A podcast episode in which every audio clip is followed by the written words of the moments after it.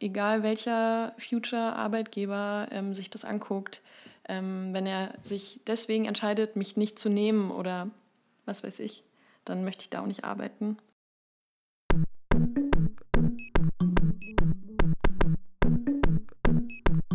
Hallo und herzlich willkommen bei der Shit Show, dem Psycho-Podcast für Arbeitstiere.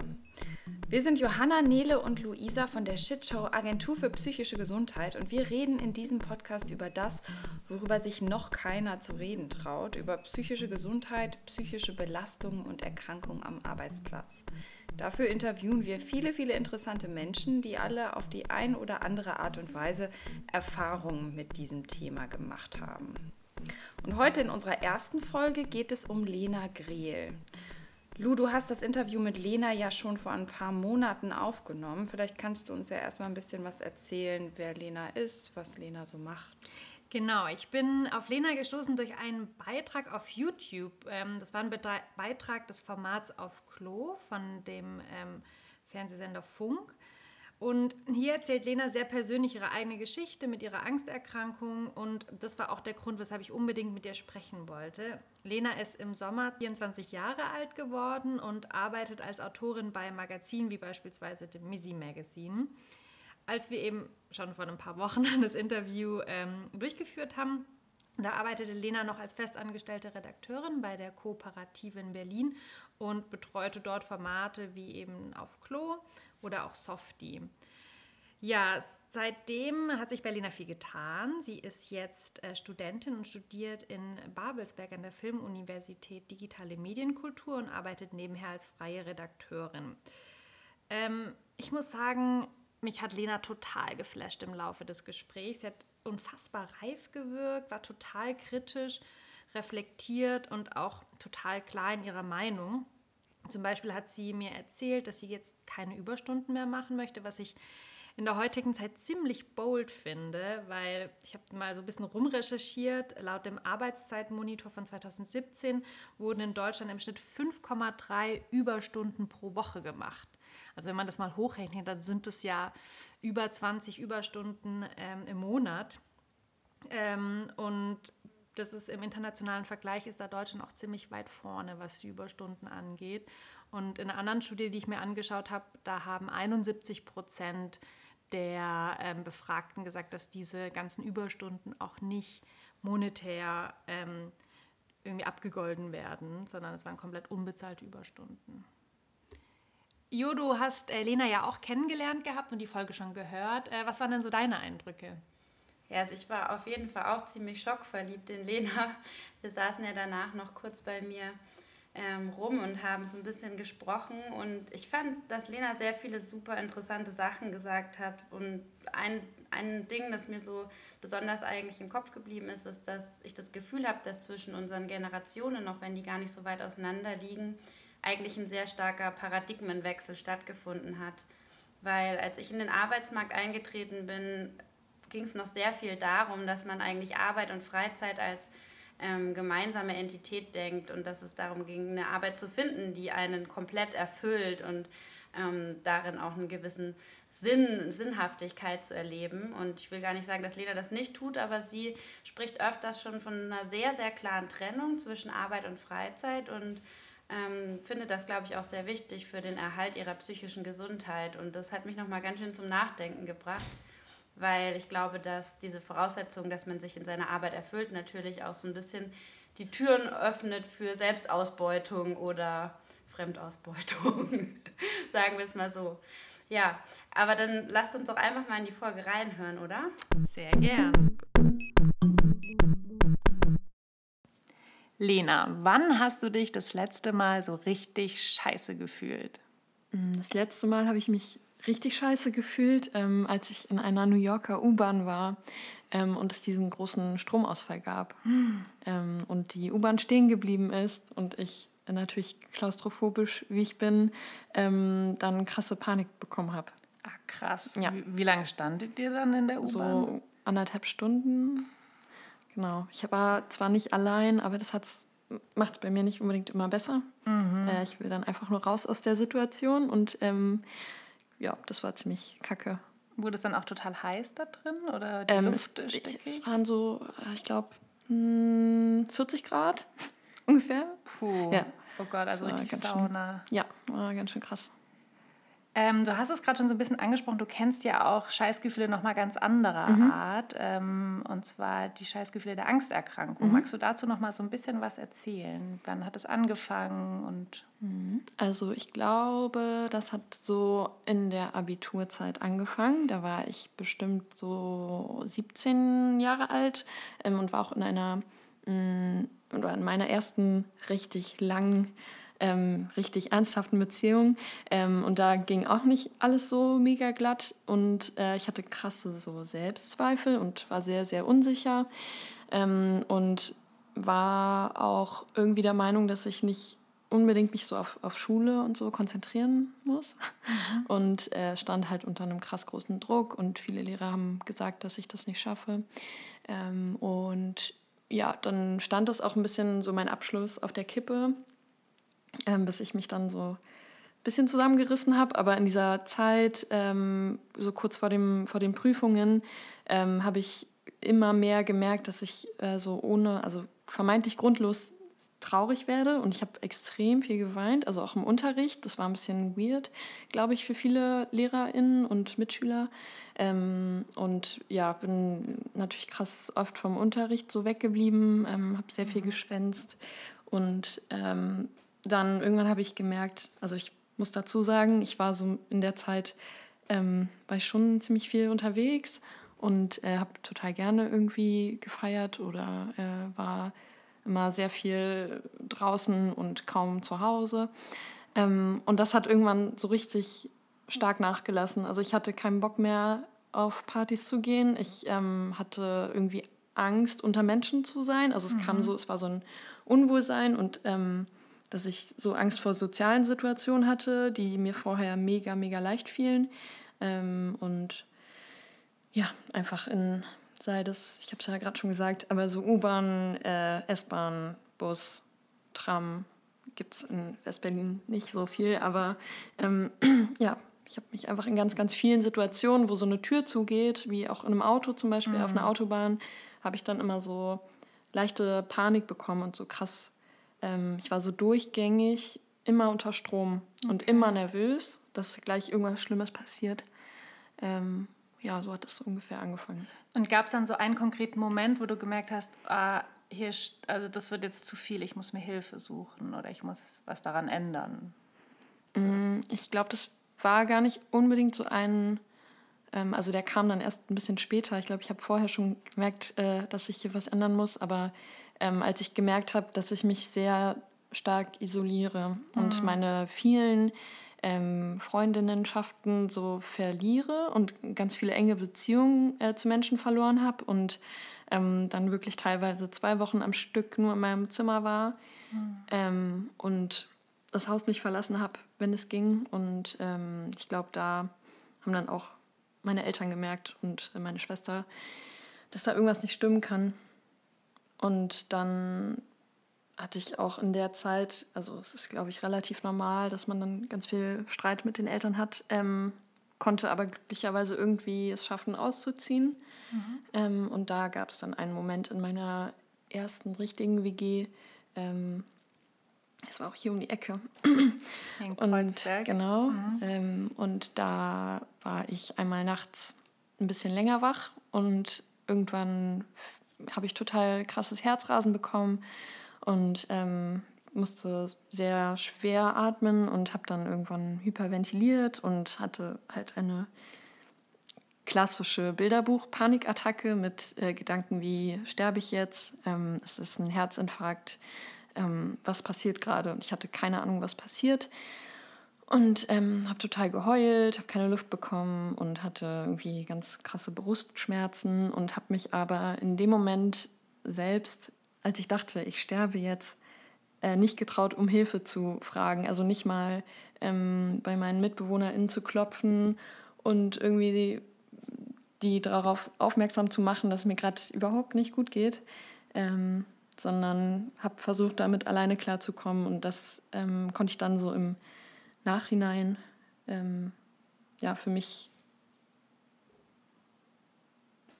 so einordnen, ähm, dass es gar nicht geht. So, mhm. dass es überhaupt nicht cool ist, wenn man sich gar nicht mehr traut, irgendwie irgendwen anzusprechen, dass es einem schlecht geht. Und hast du dir dann Hilfe gesucht durch einen Therapeuten oder durch eine Therapeutin? Mhm, genau, ich hatte ähm, schon seit meinem 18. Lebensjahr ähm, war ich in Therapie. Das war noch so in, in dem Vorort, in dem ich aufgewachsen bin. Mhm. Ähm, und da war ich, glaube ich, zwei Jahre lang sogar. Ähm, und da muss ich auch dazu sagen, es war ein bisschen mh, mm, gegen Ende. Ich glaube, ich hatte immer das Gefühl, ich habe diesen Therapeuten so ein bisschen in der Hand. Also ich konnte ihn mhm. relativ leicht so, glaube ich, beeindrucken, weil der war ein bisschen älter. Also ich glaube, der war plus 60 oder so. Okay. Und äh, ich war so politisch interessiert und habe ab und zu ein Buch gelesen und ich konnte den, glaube ich, also ich glaube, der fand mich einfach ganz gut und ähm, irgendwann wurde mir dann auch bewusst, ich glaube, das ist nicht mehr keine gesunde Beziehung, die er mir gegenüber hat. Mhm. Ähm, mhm. Und als ich dann mich immer unwohler dort gefühlt habe, ähm, habe ich dann auch mal gesagt, dass ich gerne aufhören würde, weil ich mich damit gar nicht mehr gut fühle. Und ähm, dann meinte er, dass er jetzt ein Kloß im Hals hat, weil er das so schade fände, wenn ich Gott. nicht mehr da bin. Und äh, das war eine ziemlich beschissene Erfahrung mit ähm, einem Therapeuten. Und habe mir ja dann irgendwann anderthalb Jahre später in Berlin eine Therapeutin gesucht. Ich finde es ja. ziemlich faszinierend, wie ehrlich du jetzt darüber sprichst, aber auch in dem Video bei Auf Klo. Mhm. Und ähm, bei uns in der Shitshow geht es ja auch immer ganz viel um Emotionen. Und ein Teil unserer Arbeit bei der Shitshow besteht auch darum, ehrlich über auch die Scheiß-Emotionen zu erzählen. Und gerade Johanna und Nele erzählen da immer wieder sehr mhm. ehrlich auch über ihre jeweiligen Erfahrungen mit Depression oder Angsterkrankung. Und es ist für die beiden, so erzählen die es mir schon auch immer echt nochmal so ein krasser Schritt, dann auf so eine TEDx-Bühne zum Beispiel mhm. zu gehen und da einfach wirklich so über Teile der Depressionserfahrung oder Angsterkrankung zu erzählen, weil dann ist es so draußen und gehört irgendwie so zum, zumindest so zum digitalen Ich. Wenn man mhm. dann irgendwie Lena Krehl googelt, dann kommt ja dein Video. Und war das für dich am Anfang so hat dich das eine Überwindung gekostet, da so dich vor die Kamera zu setzen oder auch hier so darüber zu sprechen? Ähm, ich glaube, das Gute ist, dass ich durch die Arbeit bei Auf Klo eh schon immer Themen in meiner Arbeit, also in der Arbeit, mit der man so Geld verdient, ähm, mhm. schon Themen immer anpacken konnte und öffentlich machen und sichtbar machen konnte, die ähm, eh meistens tabuisiert sind. Und deswegen war das, glaube ich, schon so ein etwas kleinerer Schritt. Trotzdem wurde ich ähm, vorher von ganz vielen engeren äh, Freundinnen und auch meinem Freund gefragt, ob ich mir wirklich sicher bin, dass ich das machen möchte, weil das wird immer in Erscheinung treten. Internet vergisst nichts. Mhm. Ähm, und ich habe da dann auch so ein bisschen, manchmal denke ich ja dann doch über sowas nach und mache nicht einfach. Ähm, und habe mich aber dazu äh, entschlossen, das so stehen zu lassen, weil egal welcher Future-Arbeitgeber ähm, sich das anguckt, ähm, wenn er sich deswegen entscheidet, mich nicht zu nehmen oder was weiß ich, dann möchte ich da auch nicht arbeiten. Also ich hm. bin so krass davon überzeugt und ähm, habe so viel Hoffnung in mir, dass es in, äh, wenn ich so, keine Ahnung, in 15, 5 bis 10 Jahren äh, einfach anders ist und dass das in Ordnung ist und dass ich ähm, das irgendwie mit Stolz erzählen kann, dass ich das so überkommen habe und ähm, Hattest du vor dem Video auch schon mit deinem Arbeitgeber oder deiner Arbeitgeberin oder mit deinen KollegInnen schon darüber gesprochen? Also innerhalb ähm, der Redaktion habe ich schon mit einigen KollegInnen darüber gesprochen. Das liegt vor allem daran, dass es immer natürlich, ähm, wie es in Berlin so ist, sehr freundschaftliche Beziehungen ähm, sind, die wir miteinander gepflegt haben ähm, und dann natürlich auch ganz viel Raum dafür ist. Und das liegt auch total an den Themen, die wir behandeln. Also ähm, das war das große Glück, ähm, mhm. dass wir eh jeden Tag ähm, uns mit so Mental Health-Themen oder Körperthemen beschäftigen müssen ähm, und auch ja eh ganz viele Nachrichten bekommen von jungen Menschen, die ähm, sich uns anvertrauen und dann fällt es natürlich leichter auch so darüber zu reden, hey, ich habe da auch meine Geschichte oder ähm, falls du dich fragst, warum ich jeden Morgen zu spät komme, ähm, mhm. es liegt nicht unbedingt daran, dass ich faul bin, sondern dass ich nicht anders kann. Ähm, und genau, die wussten nicht, nicht so detailliert, glaube ich, was abging oder abgeht. Ähm, und deswegen hatten wir dann auch so einen Closed Set. Also das heißt, dass dann wirklich nur die Redakteurin beziehungsweise die zuständige Regisseurin ähm, mit mir, dem Gast, dann in einem Raum ist oder in unserem Studio mhm. und auch die Kameraperson ähm, ist dann außerhalb, also schaltet die Kamera an und geht dann aber raus und kann über einen Monitor dann auch verfolgen, was passiert. Und das war sehr angenehm und sehr intim ähm, und deswegen ging das auch so. Ja, ah ja, und wie ist es bei euch so im Team? Also wenn du wenn es dir irgendwie psychisch nicht gut geht, hast du dann auch das Gefühl, du kannst halt dein soziales Umfeld mit einbeziehen? Also du meintest gerade schon vorhin so, dass wenn man irgendwie zu spät kommt, dass es vielleicht andere Gründe hat als Faulheit oder dass man irgendwie nicht aus dem Bett kommt? Mm, ich äh, glaube schon, dass, dass wir so über, über diese Gründe oder, oder ähm, auch, ich meine, manchmal sieht man das ja auch, dass es einem nicht gut geht und ähm, ähm, ich glaube schon, dass es da immer so einen Raum für gab. Der musste sich aber über eine längere Zeit so ein bisschen erarbeitet werden. Also wir haben irgendwann ähm, so eingeführt, dass man so Check-ins macht. Ähm, wir haben immer sehr viele Meetings natürlich und ähm, am Anfang eines Meetings dann, dass jeder erzählt, wie, wie geht es dir gerade, wie ist dein Stand, wo, also wo stehst du gerade, ähm, was ist gerade so eine Sorge von dir, worauf freust du dich? Und ich glaube, seitdem wir das machen und am Ende des Meetings auch äh, auschecken ähm, und dann erzählen, wie es uns jetzt mit diesem danach geht, mit dem Meeting oder bla, ähm, hat sich schon so einiges so ein bisschen verändert, weil man viel mehr auf andere Bedürfnisse und auch auf die eigenen achten kann und man kann viel mehr Empathie einfordern, ähm, die, ja, was es vorher nicht unbedingt gegeben hätte, weil eben doch alle miteinander arbeiten und ähm, es immer sehr, sehr stressig ist. Ach cool, das heißt, so emotionale Gespräche sind essentieller Bestandteil in eurem ja, Büroalltag. Meetingkultur, ja, das cool. ist jetzt relativ neu, aber mhm. ähm, ja. Weißt du, durch wen das eingeführt wurde? War das so ein bisschen so, wurde das von MitarbeiterInnen angestoßen oder kam das von oben eher? Ähm, das kam tatsächlich durch eine Praktikantin, ähm, die, glaube ich, sehr viel in so politischen Plänen unterwegs ist und ähm, da gibt es auch sehr viel äh, Awareness für ähm, so Gesprächskulturen und ähm, wer lässt wen ausreden mhm. und ähm, wer redet die meiste Zeit am Stück. Und ähm, was mir manchmal ein bisschen zu extrem ist sogar, ähm, aber das hat sie so mit reingebracht und seitdem haben wir das so aufgenommen, ein bisschen abgewandelt, aber ähm, jetzt macht das auf einmal das ganze Büro äh, und das ist total cool. Wie viele Mitarbeiter, Mitarbeiterinnen seid ihr? Ähm, die Kooperative besteht aus circa 30 Festangestellten und noch so 10 externen Festen. Cool. Und genau. alle haben jetzt ihre kleine genau. Emotionsarbeit mit. Voll. Manche öffnen sich natürlich nicht. Ne? Mhm. Ne? Also das muss man auch bedenken und das ist dann auch nicht immer der safeste Raum, seine Emotionen oder seine Gefühlslage dann mit einzubringen, wenn du weißt, ah, die Person sagt nie, wie es ihr wirklich geht, also dass man es das dann auch merkt, ähm, dann ist es ja nicht für alle unbedingt so angenehm ähm, zu sagen, mir geht es mir geht's gerade total schlecht, weil so und so. Ja. Ähm, wenn es immer so Personen gibt, die das eher ablocken. Genau, mhm. ist aber natürlich nicht schlimm und kann ja. ich auch niemandem vorwerfen. Klar, ja. Und wie ist es von deiner Seite, wenn du irgendwie merkst, ah, irgendwie habe ich das Gefühl, der und der Person, irgendwie ist die weird oder ich glaube, der geht es gerade nicht gut. Gehst du dann auch auf die Leute proaktiv zu oder bist. Okay. Mhm. Also es kommt immer darauf an, natürlich, wie mein Verhältnis zu der Person ist. Es gibt da schon sehr viele Kolleginnen, zu denen ich ein sehr, sehr freundschaftliches Verhältnis habe. Und ähm, dann wird man natürlich noch empathischer dafür, wie es der anderen Person geht. Und ähm, wir haben auch da, glaube ich, eine Kultur geschaffen, in der es okay ist, einfach auf eine andere Person zuzugehen und zu sagen, boah, können wir kurz reden, mhm. können, können wir kurz ähm, auf dem Balkon und eine rauchen, auch wenn man nicht raucht. Ähm, oder einen Kaffee trinken und ähm, das dann kurz besprechen oder auch länger. Und äh, deswegen, also es ist ein großer Teil, weswegen ich mich auch in so klassischeren Arbeitsstrukturen wohlfühlen kann überhaupt. Mhm.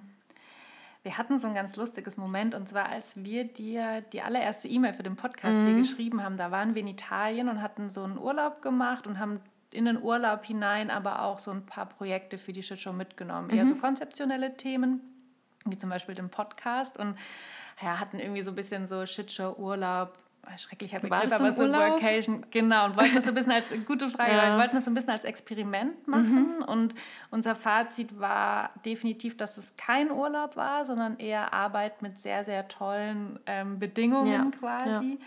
Und ähm, wir haben dir dann eben von dort aus die E-Mail geschrieben mit der Interviewanfrage und dann kam deine Autorespond-E-Mail mhm. zurück, dass du dein E-Mail-Postfach komplett deaktiviert hast ja. und dass du quasi die E-Mail echt erst in drei Wochen lesen wirst, wenn ja. du wieder zurück aus dem Urlaub bist. Und das war irgendwie so ein ganz interessanter Clash zwischen unserer ja. Art, wie wir jetzt den Urlaub stimmt. gestalten und wie du das gehandelt mhm. hast. Und ich würde dich super gerne dazu fragen, wie es dazu kam. Also war mhm. das von dir so ganz bewusst gesetzte Strategie? Machst du das immer so? Oder? Ähm, ich muss dazu sagen, es war auch das erste Mal, dass ich so einen Autoresponder eingestellt habe, weil ich noch nie vorher so einen krass langen Urlaub hatte. Also ne, ich habe vorher noch nie irgendwie in einer ähm, Arbeitsstruktur gearbeitet, ähm, in der ich mir hätte drei Wochen Urlaub nehmen können.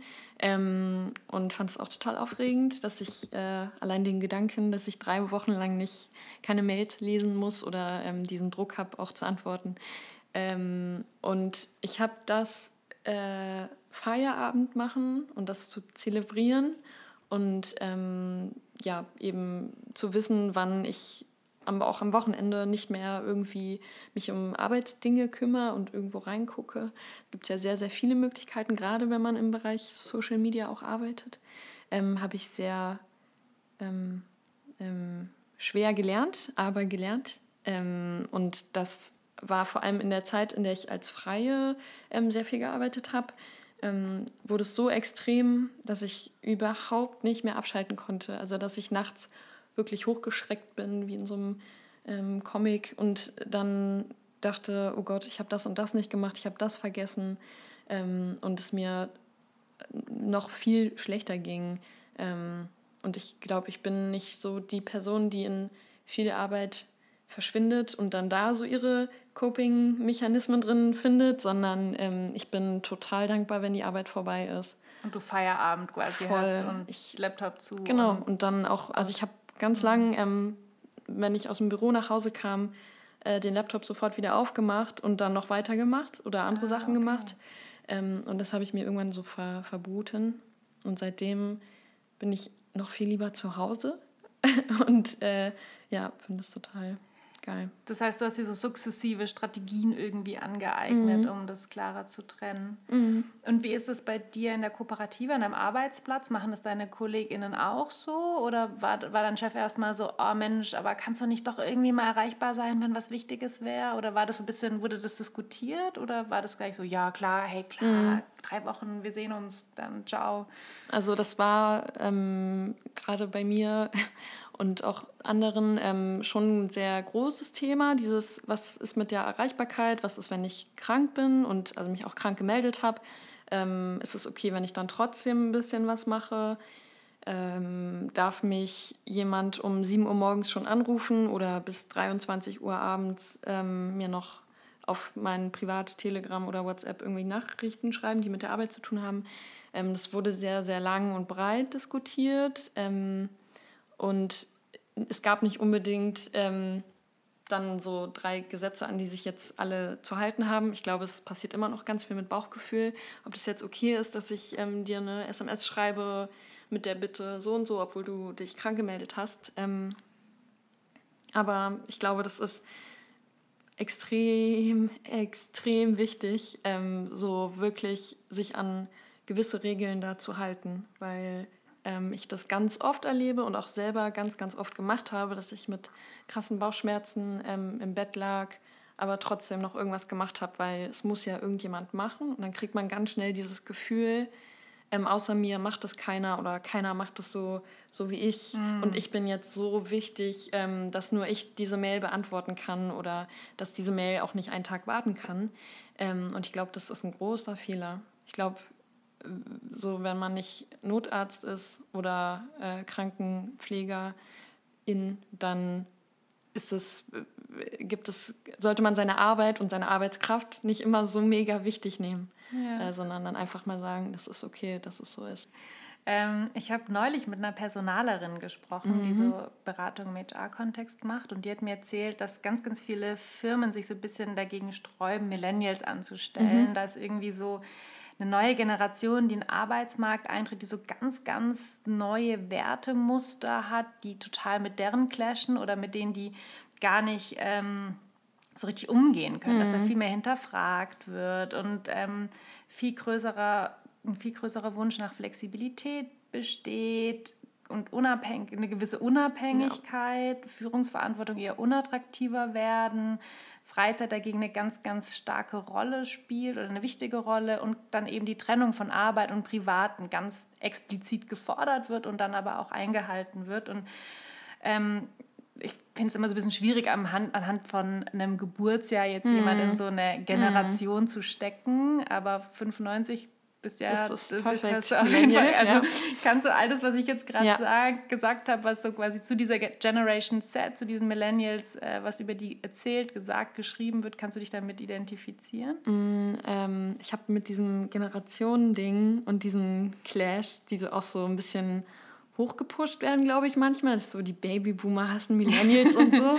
Ähm, habe ich so ein bisschen meine Probleme mit. Aber ähm, ich habe das selber an mir total doll gemerkt. Also ich glaube, ich war schon immer so eine, die, ähm, ohne jetzt so auf MärtyrerInnen mäßig äh, zu machen, aber ich habe schon immer sehr, sehr viel eingefordert. Ähm, und mir wurde aber auch immer sehr stark das Gefühl gegeben, dass es zu viel ist und ähm, dass ich meine Ansprüche irgendwie zurückschrauben soll ähm, und dass es äh, ja einfach too much ist. Und ähm, gerade so in Arbeitskontexten bin ich auch oft so eine laute Stimme. Ich glaube, das nervt auch manchmal. Mhm. Aber ich ähm, ja, spreche sehr viel an. Mhm. Ich glaube, das fruchtet auch manchmal voll. Äh, viele sind dann sehr dankbar. Andere haben dann dazu auch was zu sagen. Ähm, aber ich würde schon sagen, dass ich äh, immer eine sehr laute Stimme bin für ähm, nein, ich möchte nicht, dass mein privater Facebook-Account äh, mit dem geschäftlichen verknüpft ist mhm. und ich da die ganzen Nachrichten drauf kriege. So in dem Sinne. Ganz ja die Trennung genau. zum, genau. Privaten. Ja. ja. Und gibt es in dem Bezug auch irgendwie bestimmte Dinge, die du für deine psychische Gesundheit im Arbeitsalltag eingefordert hast? Irgendwas in Bezug auf Überstunden oder ja? Mhm. Also ich habe ähm, äh, mich auch vor kurzer Zeit erst dazu entschlossen, ähm, keine Überstunden mehr zu machen. Mhm. Ähm, ich glaube, ich habe es noch nicht so kommuniziert an meine ArbeitgeberInnen, aber an manche Kolleginnen, die dann auch so ein bisschen, aha, mh, okay, gut. Ähm, aber ich ja, will das gerade so ein bisschen versuchen, mhm. dass äh, natürlich, wenn jetzt irgendwo eine Notsituation ist, ähm, natürlich, also ich habe ja auch einen Vertrag unterschrieben, in dem steht, dass äh, ich Bereitschaft haben muss für Überstunden ab und zu. Ähm, und ist ja auch völlig verständlich und völlig in Ordnung. Ich bin auch äh, so capable, Überstunden zu machen und das zu leisten. Ähm, aber ich will auch, ja, ich hänge gerade total an meinem Feierabend und äh, an meinem an meiner Freizeit und ähm, genau, deswegen probiere ich das gerade so ein bisschen aus und das läuft gerade total gut. Schön. Ja, also kann ich, kann ich wirklich nur empfehlen. Gucken, was du für eine Welle lostrittst. Total, total crazy, einfach mal keine Überstunden machen, Immer pünktlich um nach Hause gehen. Punkt 18 oder 17 Uhr, da war nochmal bei Feierabend, ist in der Kooperative die Lichter ausgeschaltet ja, Also das ja, auf jeden Fall ein Vorreiter, gerade in eurem Business, ja, im, im, Medienkontext. Ich habe ganz oft das Gefühl, jetzt gar nicht unbedingt bei uns, ähm, aber was ich auch immer so höre, dass es auf vielen, auch in ganz anderen Branchen, ähm, so eine Art Wettbewerb ist, wer geht als letztes, wer kommt mm. als erstes. Never und wer, working. Genau, mm. und das finde ich richtig, da kriege ich so Gänsehaut, das finde ich ganz eklig. Und ja, ja, ja dieses Glorifizieren von, mm. von Überstunden und Harthasseln, das ähm, wollten wir auch bald mal mit der Shit schon ein bisschen mhm. intensiver ähm, äh, diskutieren, weil vor allem Johanna da in ihrem Kontext mhm. als Grafikdesignerin auch ganz, mhm. ganz schlimme Sachen immer links und rechts mit beobachtet, wie das quasi glorifiziert wird. Ja, das, man, ähm, sorry. Nee, sag du ähm, zuerst. Man, man, kann sich das ja natürlich auch nicht immer aussuchen. Ne? Also es ist ja auch eine krass äh, privilegierte Position, aus der ich spreche, wenn ich sage, ich mache gerade keine Überstunden mehr, ähm, weil es natürlich Stellen gibt, die so unterbesetzt sind, dass äh, Personen für zwei Leute arbeiten müssen. Mhm bis es angepasst wird oder so. Deswegen ähm, Ja. ja, kann man sich das natürlich nicht immer so aussuchen. Das führt mich eigentlich perfekt zu meiner letzten Frage an dich. Und zwar habe ich mich äh, hier für die Vorbereitung, für das Gespräch, habe ich dich so ein bisschen gestalkt. Und äh, in dem Zuge bin ich auch auf dein Instagram-Profil gekommen, und wo du ähm, in einer so abgespeicherten Story namens Stay Soft äh, super spannende Sachen erzählst. Magst du noch mal so ganz kurz erzählen, wie es zu der Story kam und was so der Hintergrund war? Also ich, äh, um die richtigen Credits zu verteilen, äh, der Spruch oder dieser Claim kommt, glaube ich, aus der Emotional Labor ähm, Debatte und äh, vor allem auch aus dem Missy Magazine. Ähm, da habe ich ja mal ähm, ein Praktikum gemacht und dann auch für die geschrieben. Deswegen war das irgendwie so eine ganz gute Überschrift. Und ähm, da war ich in einer Facebook-Gruppe unterwegs, wo es um so äh, arbeitende Frauen in der Medienbranche geht. Und ähm, da hat eine Person so, eine, so ein Thread eröffnet und hat gefragt, ja, was braucht ihr Powerfrauen eigentlich, damit ihr, damit es euch noch besser geht, ähm, wenn ihr so die ganze Zeit arbeitet oder so. Und dann hat sie auch ein paar Beispiele genannt, wie ja, es wäre für mich äh, gut, wenn ich eine Putzkraft hätte oder wenn ähm, mir mein Mann mal ein bisschen mehr im Haushalt abnehmen würde. Und ähm, dann ging da auch so eine Diskussion los, äh, ja, halt haben viele Leute so geschrieben, was, ähm, was ihnen den Alltag so erleichtern würde, weil sie ja so viel arbeiten und auch so viel mit den Kindern machen müssen. Und es hat mich äh, einfach extrem aufgeregt, dass, äh, dass diese Arbeitskraft und ähm, dieses immer mehr machen und ähm, ja, einfach überall auch ganz präsent sein, ähm, dass es so krass abgefeiert wird Ja. und glorifiziert wird. Ähm, und ich will halt nicht, nicht irgendwas haben, was mir meine Arbeit erleichtert oder so mein Alltag. Ich möchte, dass mein Alltag leicht ist oder meine Arbeit. Du, ja, voll. Du sagst nämlich auch an einer, an einer Stelle noch so einen, finde ich, mega geilen Satz. Jetzt zitiere ich dich mal kurz. Du Okay, sagst, ähm, du möchtest soft sein und trotzdem gute Arbeit machen. Also, dass quasi dieses, mit diesem ganzen, ich sag mal, Rollenbild, Karrierefrau und Powerwoman geht ja dann ganz oft auch so mit so einem Ellenbogending Ja, einher ja. und so und sich durchboxen und nach oben die Karriere, weil eine Frau kann auch so viel Geld verdienen und ähm, so die Softness dann meistens komplett da nichts zu suchen hat. Genau. Und du hast es so, finde ich, so ganz schön da so mit reingebracht und ähm, es passt natürlich jetzt auch für mich total gut zu all dem, ähm, was, was du so erzählt hast. Und am Schluss machst du ja dann noch so eine Gang auf oder rufst so eine Gang Ja. auf. Die, wie, wie, Äh, wie ist die ich Soft- glaube, die Stay Soft Gang oder Ja, so wahrscheinlich. Habt ihr schon Mitglieder? Ähm, also es haben sich ein paar Leute gemeldet. Äh, irgendwie haben wir, ich weiß nicht, wir haben noch kein, kein regelmäßiges Plenum, aber ähm, ich glaube, das geht ganz, ganz vielen äh, Leuten so, ähm, vor allem auch in meiner Generation.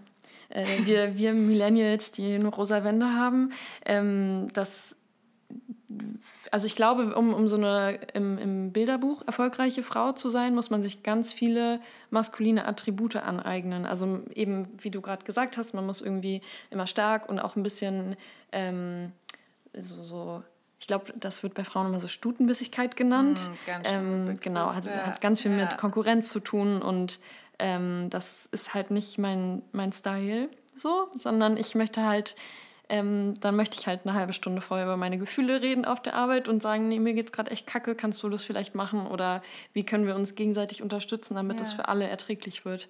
Ähm, genau. Schön. Also die Shitshow würde auf jeden Fall auch in die Soft Okay. Gang eintreten. Ja, ich glaube, ich, glaub, ich brauche noch Merch oder so. Ähm, ja. Ähm, ich würde dich ganz gerne abschließen, Frank, gerade auch in, diesen, auf dein, in Bezug auf dein Zitat soft sein ähm, und trotzdem gute Arbeit machen. Was wünschst du dir denn so für die Arbeitswelt in Bezug auf die psychische Gesundheit ganz generell? Also vielleicht auch so fernab von deinem konkreten Arbeitgeber. Arbeitgeberin. Ich glaube, ich ähm, habe ganz oft gemerkt, dass ich mir mehr Beratung wünsche oder ähm, so externe Personen, die ähm, vielleicht mal in diesen Arbeitsalltag kommen und sich das ein bisschen angucken, vielleicht erstmal so zuhören und ähm, dann, es gibt ja Personen, die dann deinen Stuhl so einrichten, dass du genau ergonomisch sitzen Dass kannst. deinem Rücken gut geht. Genau, aber ich glaube, es müsste auch Personen geben, die ab und zu mal reinkommen und gucken, ob es deinem Kopf oder deinem Bauch äh, oder deinem Herzen so gut geht.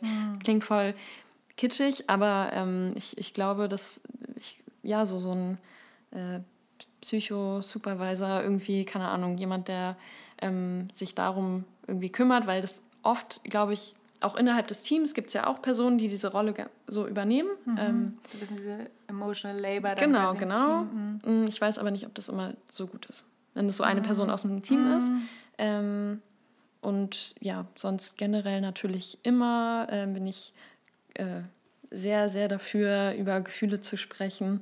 Ähm, auch vielleicht mit Personen, mit denen du eher nicht redest oder mit mhm. denen du dich noch gar nicht so, mit denen du nicht äh, einen Kaffee trinken wollen würdest in deiner Freizeit, sondern ähm, einfach auch da mal nachzufragen, hey, wie geht's dir eigentlich gerade? Und meinetwegen auch, wie geht's dir gerade mit deiner Arbeit? Ähm, aber ich glaube, darüber können dann immer auch ganz ungeahnte Verbindungen entstehen. Das glaube ich auch. Ja. Hey Lena, vielen Dank ja. für das Gespräch Sehr gerne. und die super, super spannenden Sachen, die du mir erzählt hast. Ähm, vielen Dank. Danke euch. vielen Dank.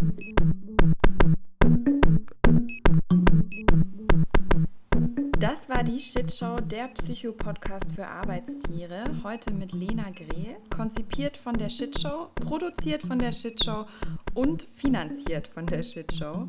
Wir hoffen, es hat euch gefallen und freuen uns schon auf die nächste Folge. Wenn ihr mehr über die Shitshow wissen wollt, besucht uns auf www.shitshow.de oder auf Instagram über @shitshowberlin. Bis zum nächsten Mal.